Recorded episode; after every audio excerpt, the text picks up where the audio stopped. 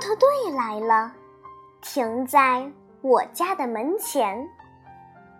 他们排列成一长串，沉默地站着，等候人们的安排。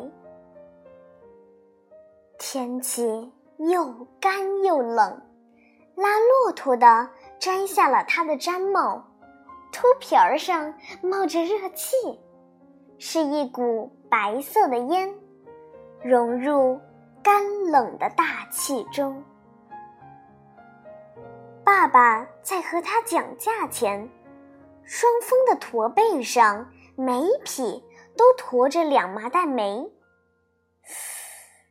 我在想，麻袋里面是南山高墨呢，还是乌金墨玉？我常常看见顺城街煤站的白墙上写着这样几个大黑字。但是拉骆驼的说，他们从门头沟来，他们和骆驼是一步一步走来的。另外一个拉骆驼的，在招呼骆驼们吃草料。他们把前脚一屈，屁股一撅，就跪了下来。爸爸已经和他们讲好价钱了，人在卸煤，骆驼在吃草。我站在骆驼的面前，看他们。吃草料咀嚼的样子，那样丑的脸，那样长的牙，那样安静的态度。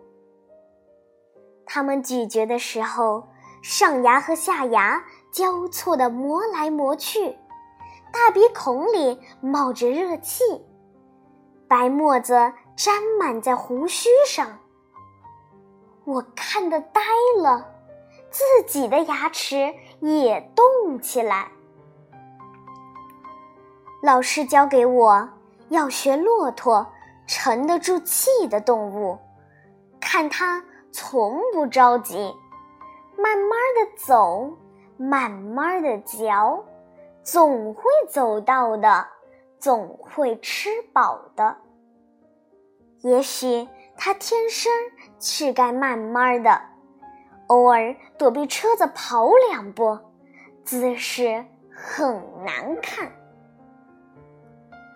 骆驼队伍过来时，你会知道，打头的那一匹长脖子底下总会系着一个铃铛，走起来当当当的响。为什么要系一个铃铛？我不懂的事就要问一问。爸爸告诉我，骆驼很怕狼，因为狼会咬它们，所以人类给它们戴上了铃铛。狼听见铃铛的声音，知道那是有人类在保护着，就不敢侵犯了。我的幼稚心灵中却充满了和大人不同的想法。我对爸爸说：“不是的。”爸，他们软软的脚掌走在软软的沙漠上，没有一点点声音。你不是说他们走上三天三夜都不喝一口水，只是不声不响地咀嚼着从胃里倒出来的食物吗？一定是拉骆驼的人们耐不住那长途寂寞的旅程。所以才给骆驼带上了铃铛，增加一些行路的情趣。爸爸想了想，笑笑说：“，也许你的想法更美些。”冬天快过完了，春天就要来了，太阳特别的暖和。暖得让人想把棉袄脱下来，可不是吗？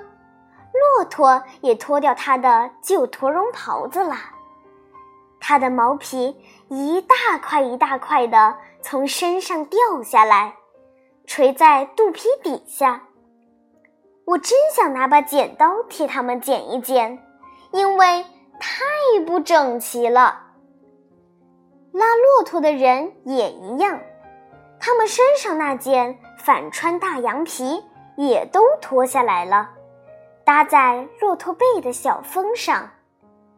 麻袋空了，乌鸡墨玉都卖了，铃铛在轻松的步伐里响得更清脆。夏天来了，再不见骆驼的影子。我又问妈：“夏天他们到哪里去？”谁？骆驼呀！妈妈回答不上来了。她说：“唉，总是问，总是问，你这孩子。”夏天过去，秋天过去，冬天又来了。骆驼队又来了，但是童年却一去不还。东阳底下学骆驼咀嚼的傻事，我也不会再做了。可是，我是多么想念童年住在北京城南的。那些景色和人物啊，我对自己说：“把它们写下来吧，让实际的童年过去，心灵的童年永存下来。”就这样，我写了一本《城南旧事》。我默默的想，慢慢的写。看见东阳下的骆驼队走过来，听见缓慢悦耳的铃声，童年重临于我的心头。